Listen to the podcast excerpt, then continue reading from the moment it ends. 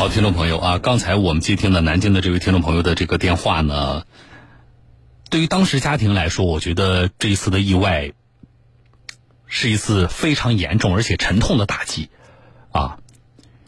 呃，我们，所以我非常理解家属在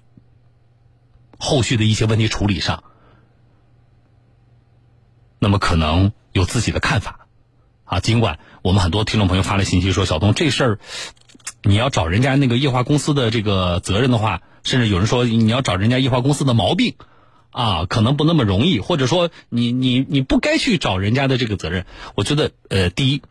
啊，我们客观的去看待这个问题，包括如果他真的起诉进入司法途径，法院一定也是以事实为依据，啊，就是液化公司有没有责任，要看液化公司提供的这个煤气罐啊有没有问题，啊，我所以我们客观的去看这个事情，不是说我们一定非得找一下。呃，想办法找一找那个一那个呃燃气公司的毛病，我觉得不是这样的啊，实事求是，这是第一点。第二点，呃，但作为围观者，很多听众朋友不理解，但是我我们换一个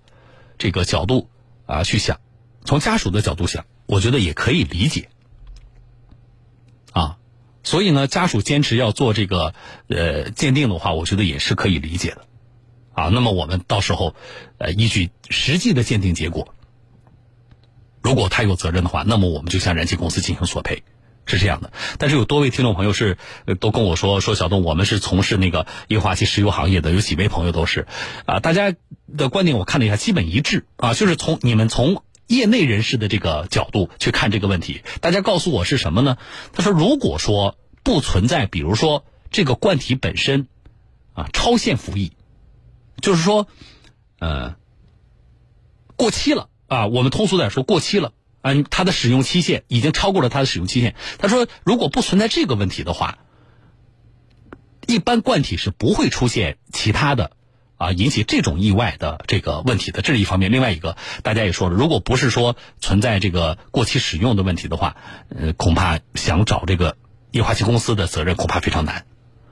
啊，当然，我们所有的这一切呢，只是呃，包括之前我们律师啊。给出的相关的这个建议，一希望能够给投诉人，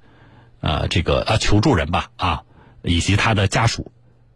啊，能够提供一些帮助啊，至少知道了，如果我们想这个去做鉴定的话，至少知道我们怎么做，这是一个方面重要的信息，我觉得对他们来说啊，另外一个呢，就是包括大家的观点，供他们参考，希望后续问题的解决是顺利的，啊，好了，这是说一个事儿，还有